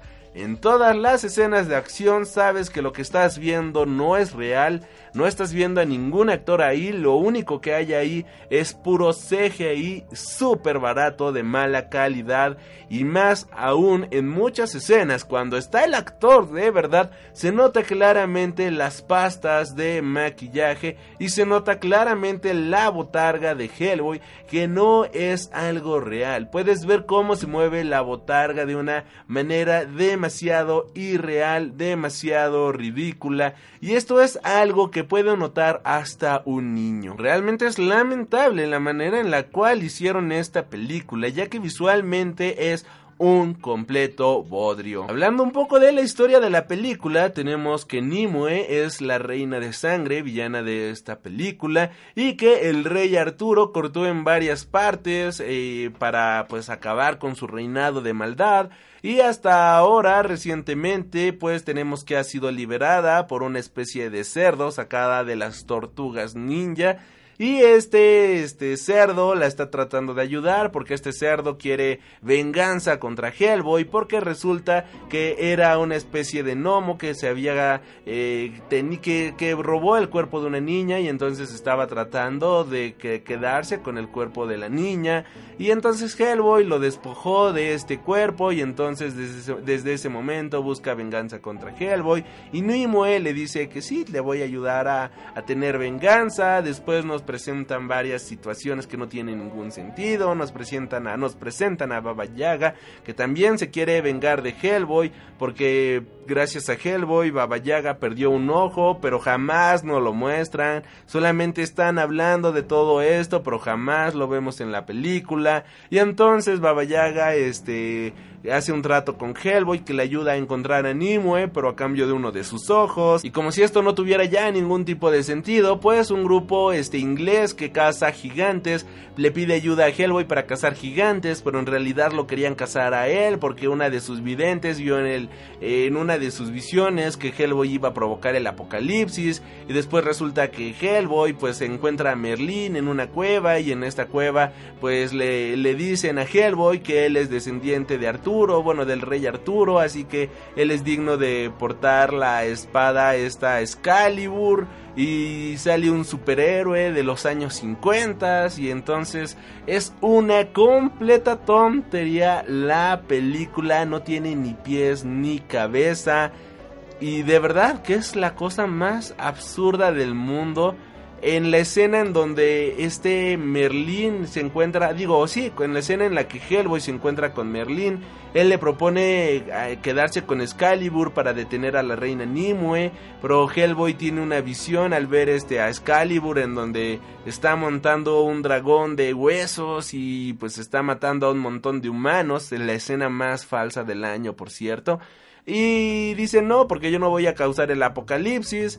Después Nimue mata a su padre, al padre de Hellboy, y entonces Hellboy dice, oh, estoy harto del mundo. Bueno, no dice eso, pero dice, oh, ya no tengo nada que hacer por la humanidad. Así que toma Excalibur y digamos que la tierra se abre y los demonios empiezan a salir del infierno. Y, y, y, es eso la película, o sea... ¡Qué estupidez! No sé a quién diablo se le ocurrió. Eso sí, está cargada con una dosis de sangre falsa solamente para... ¿Para qué? No tiene ningún tipo de sentido, no tiene lógica. Y esta película es por mucho la peor película del año, una de las peores películas de la década y posiblemente de lo que va de todo el siglo. De verdad es una de las peores películas que he visto en mi vida.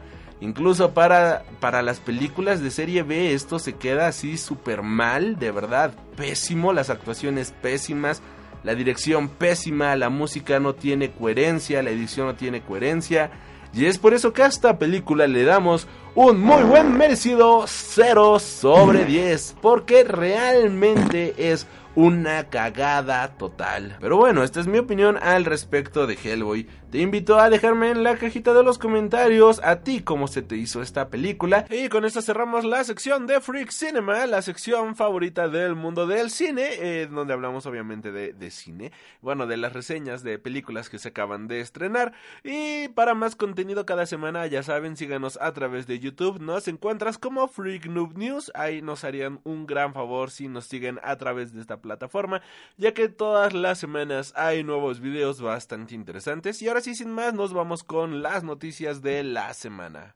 ¡Lárgate de aquí! ¡Ya me cansé de las tonterías que salen de tu apestosa boca llena de... Uy, ¡Ay, maíz! Pero si no he comido maíz. ¡Mientes! ¡Uy! ¡Uy! Y comenzamos con nuestra sección de noticias en la sección de In Memoriam. Y vamos a iniciar, damas y caballeros, con la, el, el fallecimiento de Kazuo Okoike a la edad de 82 años. Él fue un mangaka, creador de Lobo Solitario, el cual también publica actualmente Panini. Diferentes medios a lo largo del mundo, debido a la importancia global que tenía este mangaka, han informado que el pasado 17 de abril fallecía el mangaka Kazuo Koeki, autor de Lobo Solitario y su cachorro. La ironía de esta triste noticia es que Koeki también ha fallecido por una neumonía tras ser hospitalizado. El mangaka dedicaba hace unos días unas sentidas palabras tras conocer el fallecimiento de Monkey Punch a través de las redes sociales, donde recordaba la sana enemistad que los dos autores mantenían en sus publicaciones en Weekly Manga Action. Cuán irónico es el destino tras fallecer por las mismas causas que su socio y rival. Ambos autores colaboraron en la serie Secretary Beard que se publicó en Weekly Manga Action en los años 70. Monkey Punch y Kazuo Koeki tenían 81 y 82 años de edad respectivamente y sendas cuentas de Twitter de los autores han agradecido a los fans las muestras de cariño y de respeto tanto por los autores como por sus obras que marcarán el legado de estos dos mangakas ya legendarios. Y como bien también falleció Monkey Punch, el mangaka autor de Lupin III. Este, pues es una muy muy terrible noticia ya que falleció a los 81 años de edad.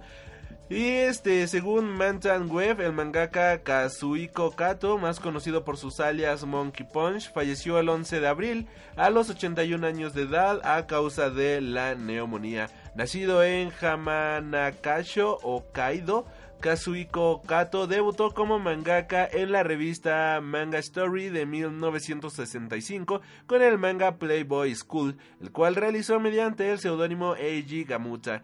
Tiempo después cambiaría su apodo por el de Monkey Punch, siendo este el seudónimo por el cual se le conoció mundialmente el resto de su vida. Con muchos trabajos a su espalda, sin duda su obra más célebre fue Lupin III, la cual se publicó en el año de 1967. En la primera edición de la revista Weekly Manga Action, siendo todo un éxito en Japón, Europa y Estados Unidos. Desde entonces se han realizado diversas series de animación y las películas de imagen real a lo largo de estas décadas, incluyendo una película crossover de Lupin III y Detective Conan, de, y desde el año 2012 se encuentra en la ciudad natal el autor el Festival de Lupin III en Hamanakasho, un evento dedicado a los fans de la obra cumbre de Monkey Punch. Descansen en paz. Y tristemente no son los únicos que nos han dejado, sino que el 20 de abril también nos ha dejado Lorraine Warren, quien inspiró las historias del universo de El Conjuro, Damas y Caballeros. La investigadora interpretada en las películas este del universo del conjuro por Vera Farmingham falleció el pasado, ah, perdón, el jueves 18 de abril de 2019, aunque la noticia fue dada hasta el día 20. Lorraine Warren, una de las más conocidas investigadoras de los fenómenos paranormales de Estados Unidos, falleció a los 92 años de edad, según informó su yerno Tony Spera a través de la red de Facebook. Lorraine era esposo de Ed Warren, la pareja retratada en las películas de El Conjuro e interpretados en pantalla por Vera Farmingham y Patrick Wilson de manera respectiva. Ed falleció en el 2006. Los Warren estudiaron más de 3.000 casos a lo largo de todo el mundo y fueron los fundadores de la New England Society for Physics Research en 1952. Sus casos han servido como inspiración para películas como The Amityville Horror, Annabelle y El Conjuro. La propia Lorraine hizo un cameo en esta última cinta y fue acreditada como consultora. La actriz Vera Farmingham compartió un mensaje en Twitter rindiendo tributo a la investigadora. Mi gran amiga Lorraine falleció. De un sentimiento profundo de tristeza emerge un profundo sentimiento de gratitud. Escribió también, fue una bendición haberla conocido y fue un honor interpretarla. Así que, damas y caballeros, descansen en paz. Por cierto, se espera que la tercera parte del conjuro se estrene el próximo año del 2020. Mientras que este año vamos a tener la tercera parte de Annabelle.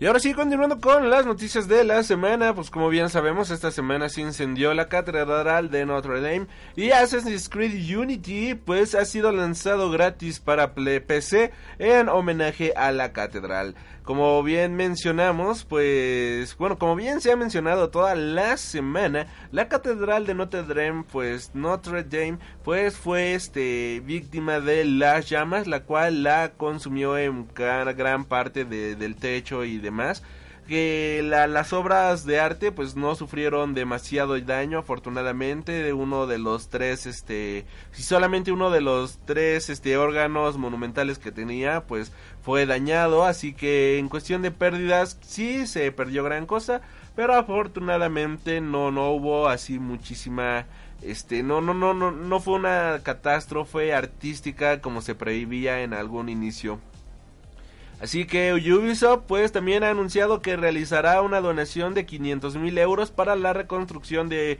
lo, uno de los emblemas de la ciudad parisina, la campaña de reconstrucción de la catedral ya está en funcionamiento y han recaudado millones de euros a través de distintas donaciones a lo largo del mundo. También han incitado a todos los jugadores a realizar sus donaciones para la reconstrucción de la catedral. Animamos a todos los que quieran ayudar con la restauración a unirse a Ubisoft para hacer una donación. Pero bueno, de igual manera pues ya pueden descargar gratis el juego hasta el próximo viernes.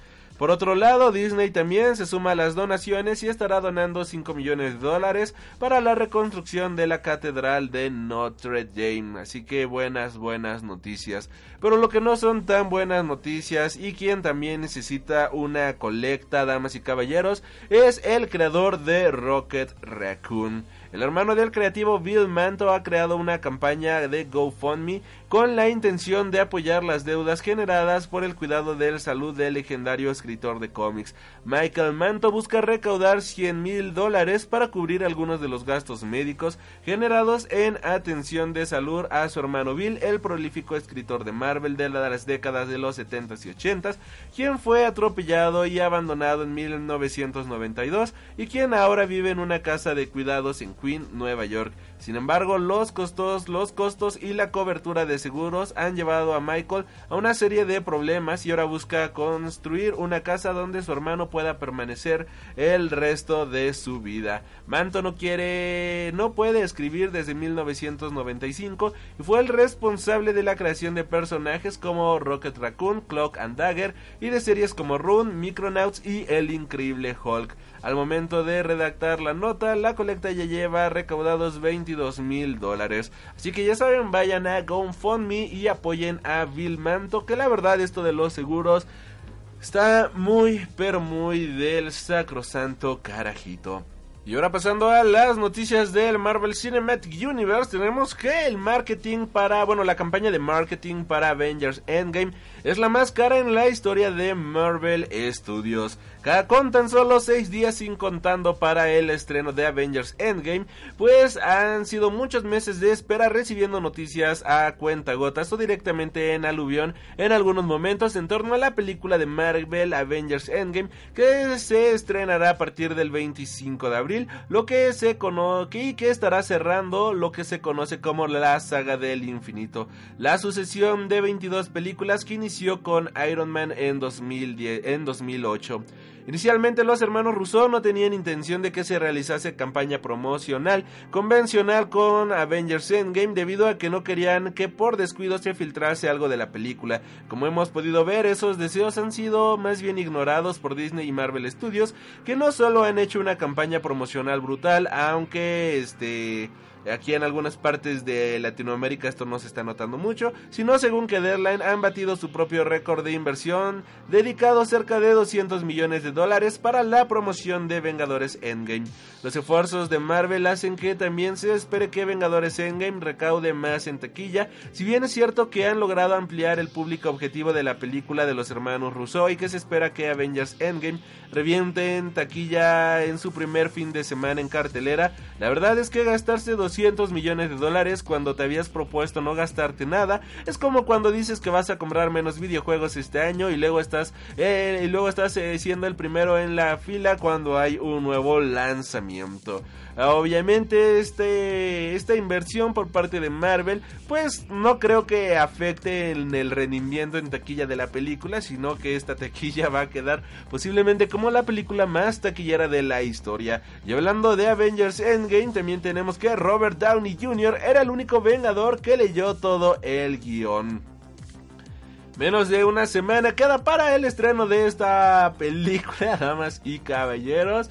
Y bueno, ¿qué, es, qué, qué más podemos decir? Robert Downey Jr., el actor que da vida a Tony Stark Iron Man en el universo cinematográfico de Marvel, es el único miembro de los Vengadores que ha leído el guion por completo, el guion de Avengers Endgame, siendo el único miembro del reparto que conocía la historia de todos sus compañeros. En declaraciones a The Upcoming, Downey ha declarado que los 8 minutos finales de Vengadores Endgame son los mejores que de lo que va de toda la historia del universo cinematográfico de Marvel, aunque no ha entrado en detalles para no estropearle la película a nadie. Hay muchas teorías con respecto al futuro de varios de los Vengadores originales. Sabemos que Viuda Negra tendrá su propia película en la fase 4 del USM, algo que muchos fans llevan reclamando desde hace años. Sin embargo, parece, parece cada vez más evidente que otros personajes ya van a cerrar ciclo y terminarán su recorrido al menos al nivel protagonista en el UCM de Marvel. Por supuesto, tendremos que esperar unos días para ver, damas y caballeros, cómo termina esta esta película.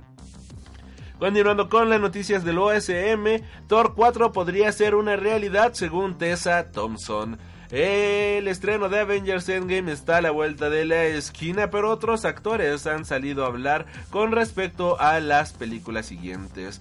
Y damas y caballeros, Tessa Thompson, la actriz que da vida a Valkyria en el universo cinematográfico de Marvel, en una entrevista para LA Times, ha declarado que una cuarta película de Thor podría estar sobre la mesa y ya estaría en marcha, y que Taika Waititi sería quien repitiera en el papel del director. Y aunque no se ha dicho absolutamente nada al respecto, pues falta ver Avengers Endgame para ver cómo va el futuro de Thor realmente y si es posible una nueva película. Y hablando de estas películas, pues resulta que Kevin Feige ha declarado en una nueva entrevista que el cierre de la fase 3 de Marvel Studios no es Avengers Endgame, sino que la película que cerrará con toda esta fase y que cerrará con este la fase de esta saga del infinito, pues va a ser nada más y nada menos que Spider Spider-Man Far From Home. Y continuando con las noticias, tenemos que Deadpool es una franquicia que funciona, así que Disney no piensa cambiarla.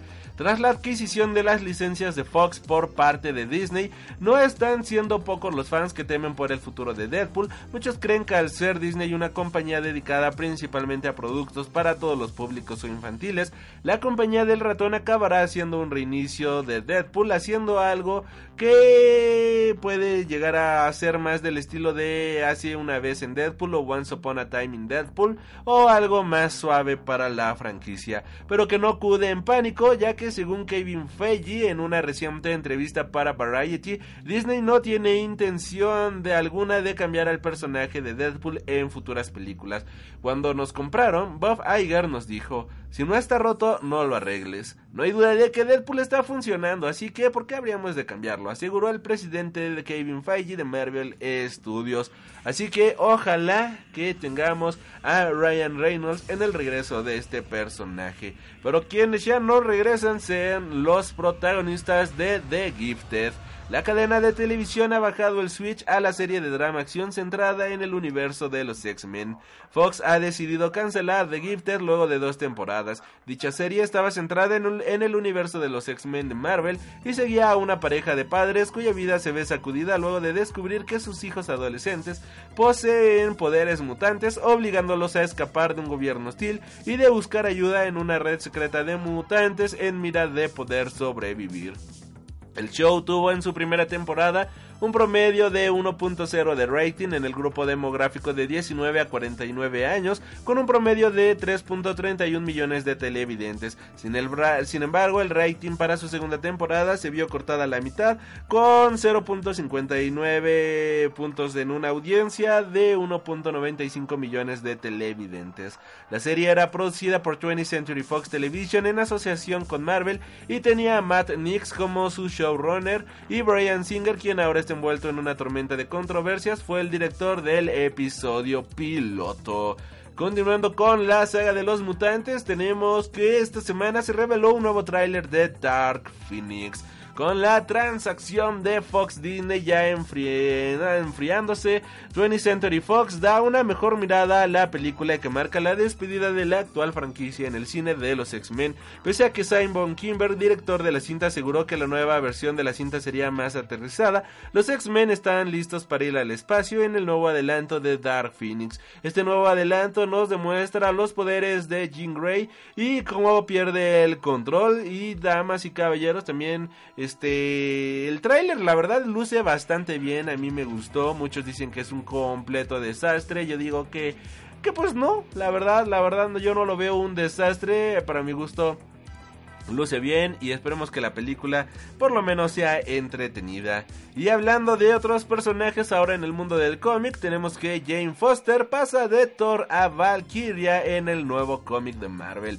Puede que Jane Foster haya entregado el martillo de Thor, sin embargo ahora tiene una nueva identidad y un nuevo rol en el universo de Marvel. A través de marvel.com, la editorial reveló algunos nuevos detalles del nuevo título de Valkyria, incluyendo la identidad, quien tomará el manto de tal personaje y guía para los héroes caídos que será Jane Foster. Foster en los, Foster en los últimos años tomó la identidad de Thor hasta su aparente muerte en el arco inicial de Marvel Legacy y donde regresó con el nombre del dios nórdico a Odison. El regreso de Foster y el cómo llegará a ser Valkyria viene explicado en el evento de War of the Realms o Guerra de los Reinos de Marvel. Y bueno, esta serie ya se está publicando actualmente, mientras que la serie de Valkyrie llegará en julio de este año. Y otro título que llega eh, también en julio de este año viene siendo Spider-Gwen No More Eh, aquí pues podemos ver cómo Marvel deja entrever que Spider-Gwen pues estará dejando la manta de el arácnido de Spider-Ghost. La Casa de las Ideas se ha dejado entrever que el personaje del Ghost Spider podría estar abandonando su rol como la heroína en el mes de julio. Parece que Gwen Stacy estará cambiando su rol como Ghost Spider para buscar una carrera musical en el Spider-Gwen Ghost Spider número 10, el cual saldrá igual a la venta en el mes de julio. En la portada podemos ver como Gwen Stacy está tirando el traje a la basura, ya una pose icónica de todos los de todos los arácnidos, mientras se dirige con sus baquetas a un público donde se están presentando las Mary Janes. Y ya para cerrar con las noticias de esta semana por parte de Marvel, tenemos que WandaVision y Falcon and the Winter Soldier serán relevantes para las películas Marvel. Con la fase 3 del universo cinematográfico de Marvel a punto de llegar a su conclusión, Marvel Studios se tomará un pequeño descanso a la hora de sacar nuevas películas para centrarse en las series de Marvel que lanzará en el servicio de streaming de Disney Plus, teniendo varios proyectos confirmados, entre ellos WandaVision, Falcon and the Winter Soldier, Loki y Hawkeye. Si bien al contar con el reparto original de las películas del UCM, se podría intuir que las historias de la serie podrían ser muy relevantes de cara a lo acontecido en las películas, ahora que Kevin Feige lo ha dejado muy claro. Según informa The Hollywood Reporter, durante una presentación para inversores, el presidente de Marvel Studios presentó varias de las series Marvel que llegarán próximamente al próximo servicio de streaming de, Mar de Disney Plus. Estas series estarán al mismo nivel de calidad que esperas de las películas de Marvel Studios, aseguró Kevin Feige, y entre los títulos pues están los que ya hemos mencionado. Por otro, por otro lado, Feige también reveló el debut de la serie animada inspirada en los What If de Marvel Cuyo primer episodio tratará sobre qué hubiera pasado si Peggy Carter hubiera tomado el suero del super soldado en lugar de Steve Rogers. Así que, damas y caballeros, Habrá gran importancia sobre las series en el mundo de las películas. Y ahora nos vamos a una galaxia muy pero muy lejana y es que J.J. Abrams dice que consultó a George Lucas para hacer la nueva película. Todavía nos estamos recuperando como podemos del aluvión de anuncios que se han producido el pasado fin de semana durante la Star Wars Celebration que se ha celebrado en Chicago al tan ansiado y anticipado panel de Star Wars episodio 9 The Rise of Skywalker y les guiaron nuevas revelaciones como lo fue Star Wars, The Jedi Fallen Order, eh, la nueva temporada de The Clone Wars o el panel de The Mandalorian que nos dio un vistazo más en profundidad de la nueva serie de Lucasfilms. Además, muchas entrevistas tuvieron lugar durante la Star Wars Celebration. MTV News consiguió sonsacar a Kathleen Kennedy al el hecho de que Lucasfilms tiene un proyecto para adaptar este Caballeros de la Antigua República, tema del cual ahorita también hablaremos. Y este mismo medio ha entrevistado a J.J. Abrams y supo de boca del director que había consultado con George Lucas, el creador de Star Wars, a la hora de desarrollar la historia de Star Wars episodio 9 The Rise of Skywalker. Walker hay versiones que dicen que Lucas tenía planes para nueve películas desde los comienzos de la saga galáctica, mientras que otros aseguran que tenía conceptos sueltos para desarrollar. Sea como fuere, Adams, eh, Abrams, perdón, ha acogido algunas de las ideas de George Lucas y esta las ha ocupado para desarrollar el cierre de la saga de Skywalker. Además, J.J. Abrams quiere que el episodio 9 cierre de forma satisfactoria tanto la trilogía de secuelas como la propia saga. Y hablando de esto, como bien mencionábamos, Lucasfilms confirma proyecto de Knights of the Old Republic o Caballeros de la Antigua República. Kathleen Kennedy, presidenta de Lucasfilms, confirmó que el afamado periodo de la franquicia está en lista de las películas que están por venir. Aún faltan 8 meses para el estreno de Rise of Skywalker, pero todo indica que Lucasfilms está dispuesto a traer buscar apoyo de uno de los productos más populares de su universo legado, previamente como conocido como el universo expandido de Star Wars. Y esto viene siendo la historia de este el caballero, los caballeros de la antigua república, el cual sucede 4000 años antes de los eventos de la película original de Star Wars de 1979. Si bien la ejecutiva fue muy cuidadosa en no revelar mucho, mencionó que se habla de eso todo el tiempo, antes de afirmar que quien está desarrollando algo, pero por el momento solo podemos esperar a esta nueva saga y también sabemos, como bien mencionábamos en el programa pasado, que habrá un descanso de por lo menos dos años antes de una nueva película de Star Wars, así que en caso de haber una nueva trilogía de Star Wars o una nueva película basada en esta saga, pues puede que esté llegando hasta el año 2021, año 2022.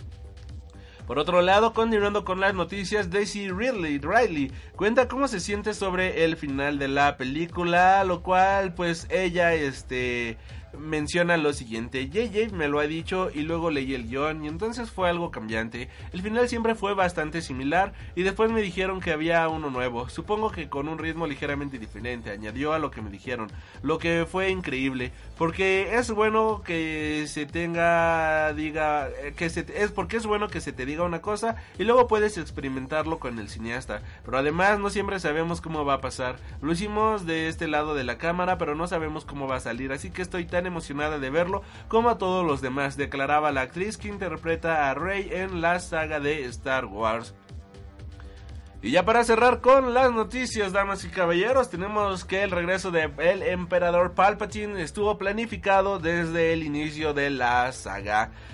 La Star Wars Celebration 2019 pues nos ha dejado el regreso del emperador Palpatine y la aparición de Ian McDermott, el actor que interpreta este personaje. Naturalmente, las siempre maquinantes mentes de los fans comenzaron a formular teorías sobre el regreso del emperador Palpatine, ya que la última vez que fue visto cronológicamente estaba practicando la caída libre dentro de la estrella de la muerte, eh, de la segunda estrella de la muerte, minutos antes de que la estación imperial se convirtiera en escombros. J.J. Abrams ha confirmado que en efecto Palpatine regresará en The Rise of Skywalker y ahora Kathleen Kennedy, presidenta de Lucasfilms, ha que siempre existió la intención de que Palpatine regresara en episodio 9 en Star Wars.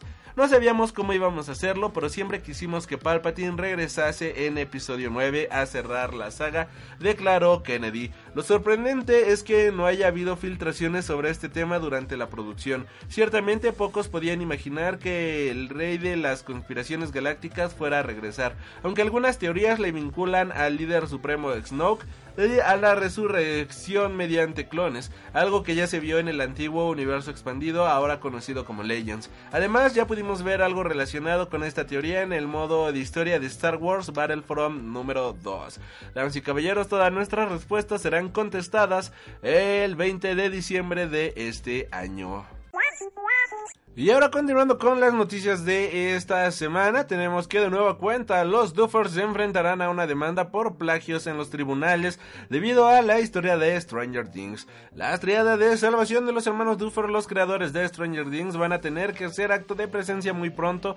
Netflix traerá la tercera temporada de Stranger Things a partir del 4 de julio a su servicio de streaming, una temporada que asegura que será mucho más oscura e inmersa que las anteriores y que está repleta de novedades. Sin embargo, los hermanos hermanos Duffer tendrán que vérselas ante un Demogorgon muy particular. Se ha presentado una demanda contra los creadores de Stranger Things por plagio ante los tribunales del, eh, del estado de California.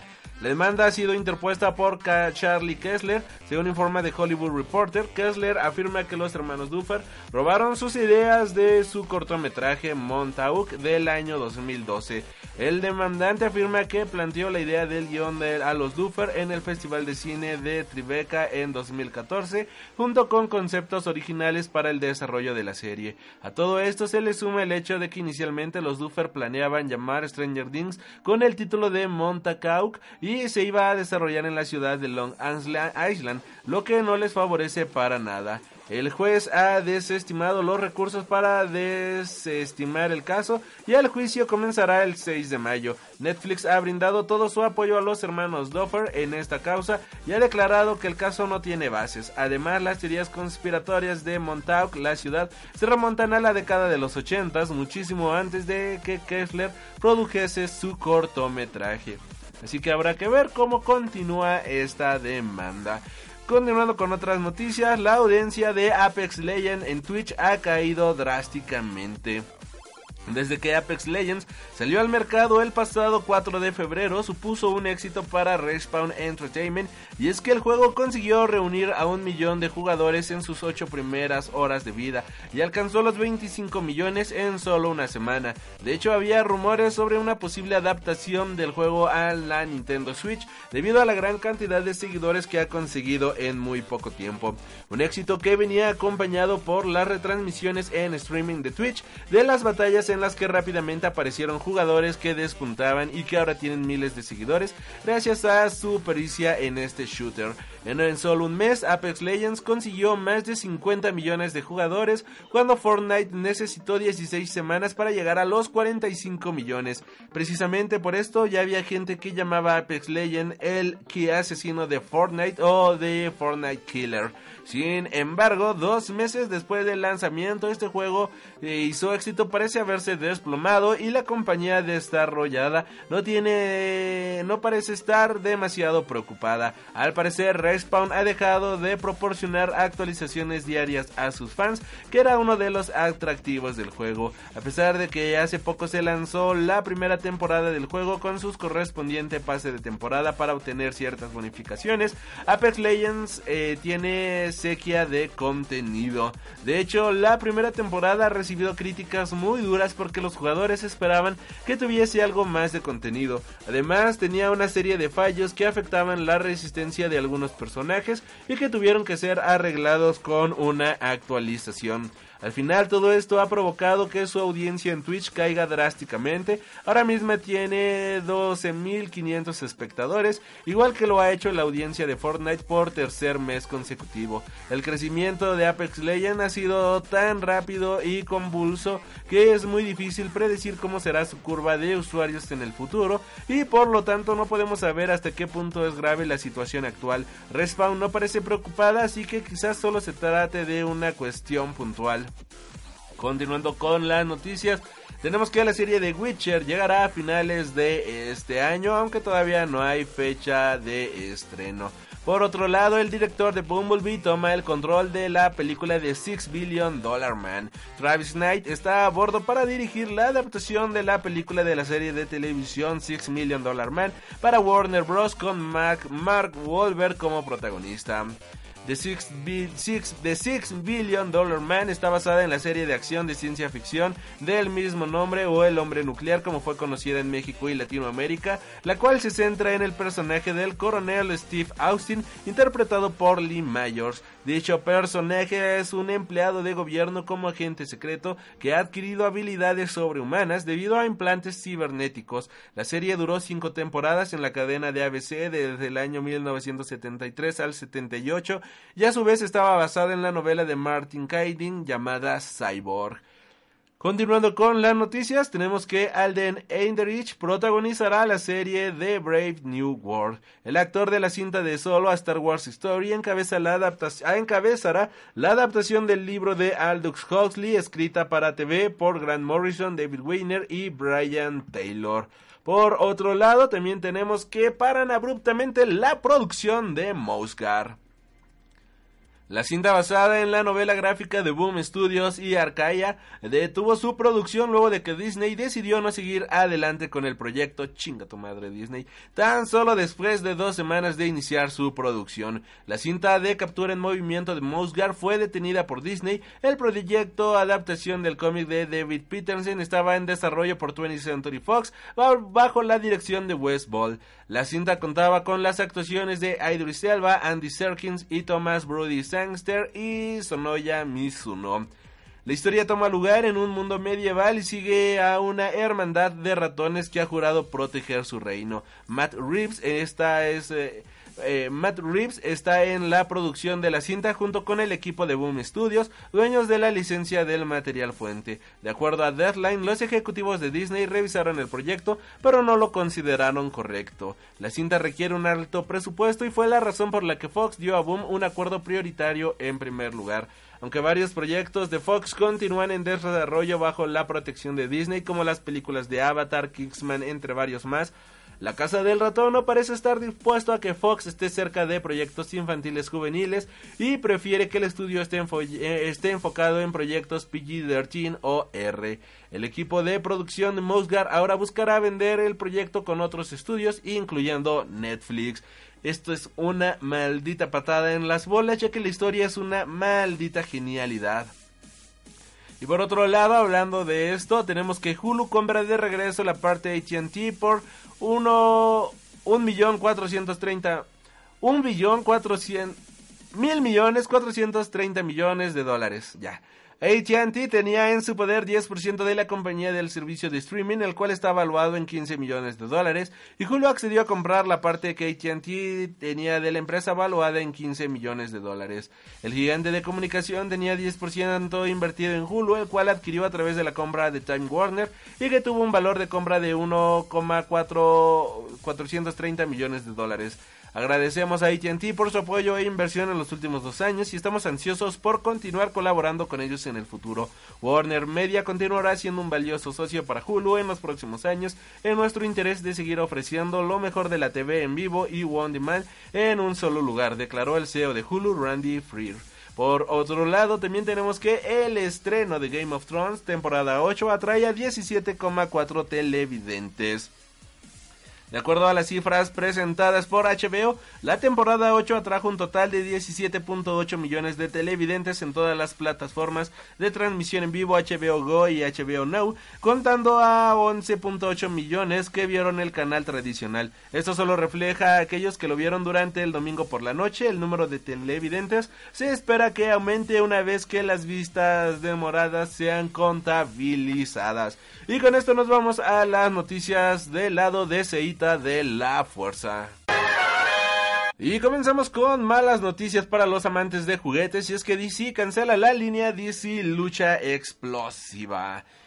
La línea de juguetes del curioso mashup entre personajes DC Comics y luchadores ya dejará de producirse. La tienda de cómics ha recibido el aviso de que la línea de figuras de acción DC Lucha Explosiva de DC Collectibles será cancelada. La compañía no dio explicación para la cancelación, pero aseguró que dichos artículos no serán resolicitados. DC, DC Lucha Explosiva era un mashup entre personajes DC con personajes de lucha libre y la cual fue anunciado durante la Toy Fair de 2019 incluía figuras como Batman, Deathstroke, Superman, Metalo II, Wonder Woman y Cheetah. La verdad es que lucían espectacularmente bien y era algo que a mí de verdad me hubiera encantado tener en mi colección. Otra mala es que Why the Last Man de FX se queda sin showrunners. Sin embargo, el show basado en la novela de gráfica de DC Vertigo de Brian K. Vaughan y Pia Guerrera aún sigue en pie. Los showrunners Michael Green y Aida Mashaka Kroll han dejado la serie Y por diferencias creativas con la producción. Sin embargo, de acuerdo a portavoces de FX, la cadena aún tiene interés en continuar con la serie y mantener su actual reparto que incluyen a Diane Lane, Barry King y Manch Putz entre varios agilatos, entre varios más. Por otro lado, Jason Momoa se afeita la, se afecta, la barba por una causa muy noble.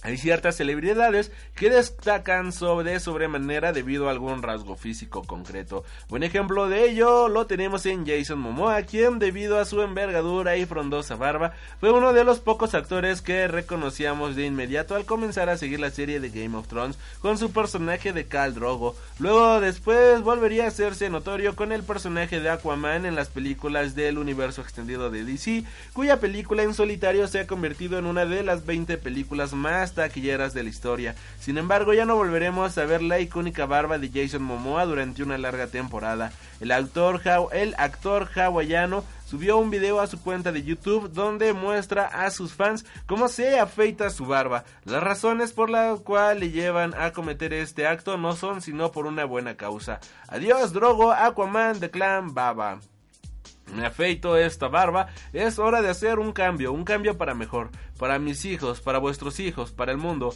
Hagamos un cambio positivo, para la salud de nuestro planeta. Vamos a limpiar nuestros océanos y nuestra tierra. Unir, únanse a mí en este viaje. Hagamos un cambio al aluminio infinitamente reciclable. Aguas en latas, no de plástico. No, aguas en latas, no en plástico, señala Jason Momoa en la descripción de su video. El video de Jason Momoa afectándose su barba se ha hecho viral y el momento de redactar estas líneas ya lleva más de que ya va para las 4 millones de visualizaciones. Así que damas y caballeros, ustedes qué opinan sobre esto? La verdad es que está muy bien su causa. Por otro lado, tenemos que Rocksteady podría estar trabajando en el juego de El Escuadrón Suicida. Hay rumores que aseguran que Rocksteady y Warner Bros. están trabajando en el juego del Escuadrón Suicida y que su lanzamiento se anunciará el próximo 4 de junio. Esta noticia parte de dos rumores independientes, pero que juntos cobran algo de sentido. Por un lado, usuarios de Reset Era publicó que había oído a fuentes poco fiables que Rocksteady estaba trabajando en el Escuadrón Suicida, mientras que por otro lado poca gente le daba crédito a este rumor, pero un fan muy emocionado le preguntó a Jason Crane de Kotaku al respecto a través de Twitter. Kotaku, que suele ser una fuente bastante fiable, respondió, no quiero hacer spoilers y añadió, allí añadió un emoji que giraba un ojo, aunque este, esto no confirma nada, fue suficiente para que esta teoría empezara a cobrar fuerza. Además, un usuario anónimo de Forshan ha publicado material filtrado de Warner Bros. Este material es una estrategia de marketing muy similar a la que se filtró del juego de Mortal Kombat 11 y que acabó confirmándose. Según este documento, el juego del Escuadrón Suicida se anunciará el 4 de junio antes del E3 y da algunos detalles muy generales del juego. Al parecer, este juego podría aparecer la e al parecer en este juego podría aparecer la ciudad Go de Gotham y Star City y Ra's al Ghul podría aparecer en una exclusiva misión de incursión programada. Se rumorea que tendrá multijugador en línea y estará centrado en los combates y en el trabajo en equipo. Evidentemente este documento no asegura que el juego ni en el que este Rocksteady está trabajando sea el Suicide Squad, pero esta teoría cobra cada vez más fuerza. Y hablando del Suicide Squad, tenemos que Birds of Prey termina su rodaje y muestra el logo de la película. Tras varios meses en los que hemos visto varias imágenes del rodaje de Birds of Prey, finalmente Margot Robbie nos compartió una imagen del fin, del fin del rodaje en donde también podemos observar el logo de la película. Se espera que esta película llegue a los cines a inicios del próximo año, el 7 de febrero de 2020 para ser más exactos. Y ya para cerrar con las notas de esta semana, estrenan teaser de Swamp Thing en medio de una gran controversia. Primero que nada, teníamos que se estaba mencionando que esta serie había sido cancelada de manera abrupta. El primer adelante y debido a esto, al día siguiente tuvimos, damas y caballeros, el primer teaser trailer de la saga de Swamp Thing. Este adelanto pues no nos ha mostrado si bien casi absolutamente nada, nos da un primer vistazo de cómo va a lucir la cosa del pantano para esta primera temporada. Esta temporada llegará a, la a, las pantallas del DC Universe a partir del 31 de mayo del 2019. Al momento se desconoce si este show tendrá algún acuerdo internacional de distribución, tal como lo realizó Titans, así que esperemos que llegue a través de Netflix a Latinoamérica y los mercados que todavía no tienen DC Universe. Y bueno, con esto cerramos las noticias de la semana.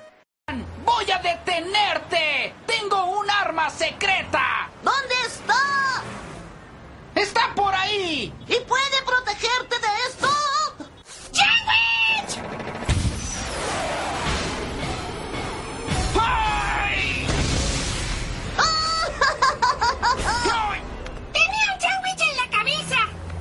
Y bueno, con esto cerramos con el programa de esta semana. Espero que les haya gustado nuestras recomendaciones de cómics más que nada. Eh, nuestras recomendaciones de cine y las noticias de esta semana.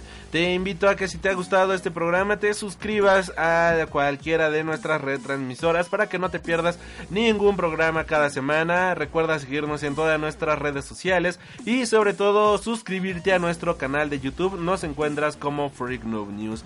Y ya por último, si estás escuchando esto en Front Row Radio todos los lunes a partir de las 7 de la noche hora de la Ciudad de México, 8 de la noche Ciudad de Chile, pues te recordamos que puedes descargar este programa a través de iTunes, iBox, Mixcloud, TuneIn, Google Podcast, YouTube y muchísimo más. No me queda más que agradecerte por haber escuchado este programa y nos estaremos reencontrando. Hasta la próxima. Has tenido el honor de escuchar Freak Noob News tu programa de cultura geek.